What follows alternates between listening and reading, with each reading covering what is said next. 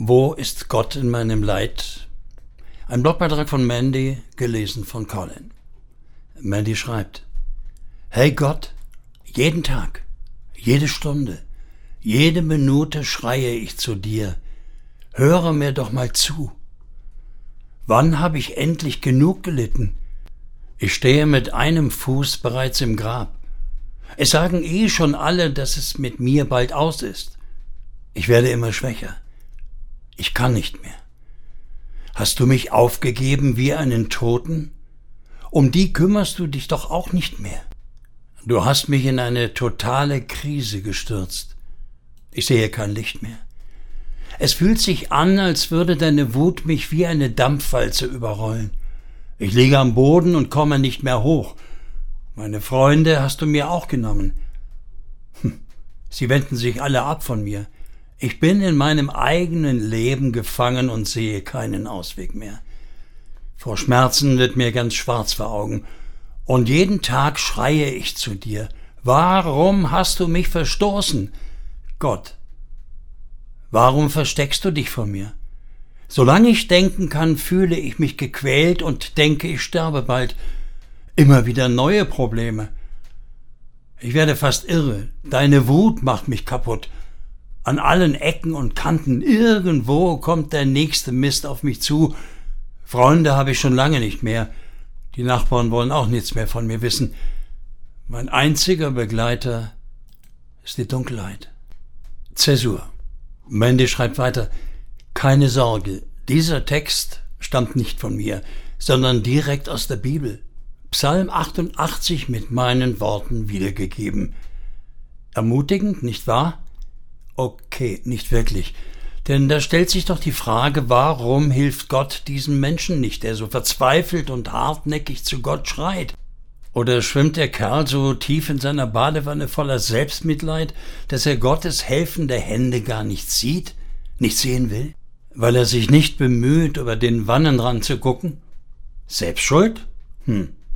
Fakt ist, dass die Bibel nicht zensiert, obwohl wir natürlich viel lieber die schönen Stellen lesen, all die tollen Wunder als Krankenheilungen, Totenauferstehung, Brotvermehrung, naja, und so weiter und so fort. Aber klar doch, das ermutigt uns. Wer will schon am Sonntagmorgen mit Psalm 88 belästigt werden? Rein Interesse halber könnte man sich mal die Arbeit machen und die Stellen, in denen Menschen wütend sind und von allem die Schnauze voll haben, rausreißen und dann mal nachzählen, wie viele es sind und ganz wichtig dabei, wie viele noch in der Bibel sind. Wird die Bibel ihrem Namen die gute Nachricht gerecht? Mein letzter Blogartikel handelt davon, dass Gebete, wie ich glaube, gehört, aber nicht immer so beantwortet werden, wie wir es gerne hätten. Damit meine ich Gebete von zum Beispiel schwerkranken Menschen, die gesund werden möchten oder sich zumindest eine Linderung ihres Zustands erhoffen und nicht vom Autofan, der sich einen Ferrari wünscht. Gebet bringt nicht immer automatisch Heilung im Sinne von völlig gesund mit sich. Wenn das vermittelt wird mit dem Aspekt, dein Glaube ist nicht groß genug, beziehungsweise du vertraust Gott nicht, dann finde ich das fatal. Gerade für psychisch erkrankte Menschen finde ich es fatal. Psalm 88, schreibt Mandy weiter, zeigt, dass es schon immer Menschen gab, die sich von Gott verlassen fühlen, obwohl sie kräftig am Beten waren. In meinem Leben gab es diese Momente, ja, natürlich. Ich sehe es mittlerweile als Geschenk, wenn ich etwas von Gott spüre und erfahre. Das ist nicht wie selbstverständlich an der Tagesordnung, dennoch habe ich die Gewissheit, dass er immer bei mir ist. Mit Anfang 20 wurde ich Christ. Mein Gottesbild hat sich über die Jahre verändert und das wird es auch wohl weiterhin tun. Gerade in den Zeiten, in denen ich dagegen ankämpfen muss, nicht unterzugehen, stärken meinen Glauben. Der Schreiberling von Psalm 88 betet in seiner Verzweiflung 24 Stunden rund um die Uhr. Ohne auch nur einen einzigen Funken Hoffnung wäre er wohl nicht so ausdauernd.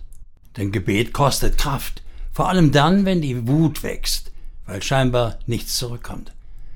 Das Leben ist nicht fair und wir müssen so manchen Kampf ausfechten, wenn wir uns isolieren und nicht mehr trauen, untereinander ehrlich, authentisch und ohne Scham über unsere inneren Kämpfe, Schwierigkeiten und Zweifel zu sprechen, dann läuft was schief.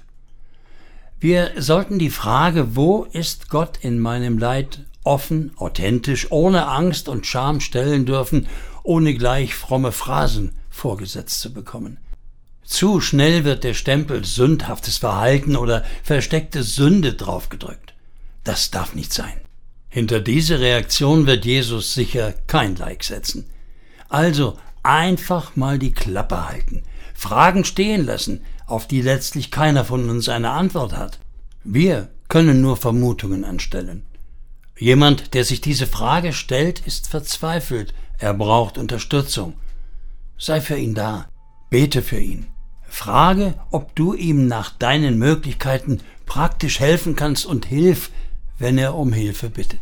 Begegnen wir den Menschen mit Freundlichkeit, mit Empathie, offenem Herzen und offenen Armen.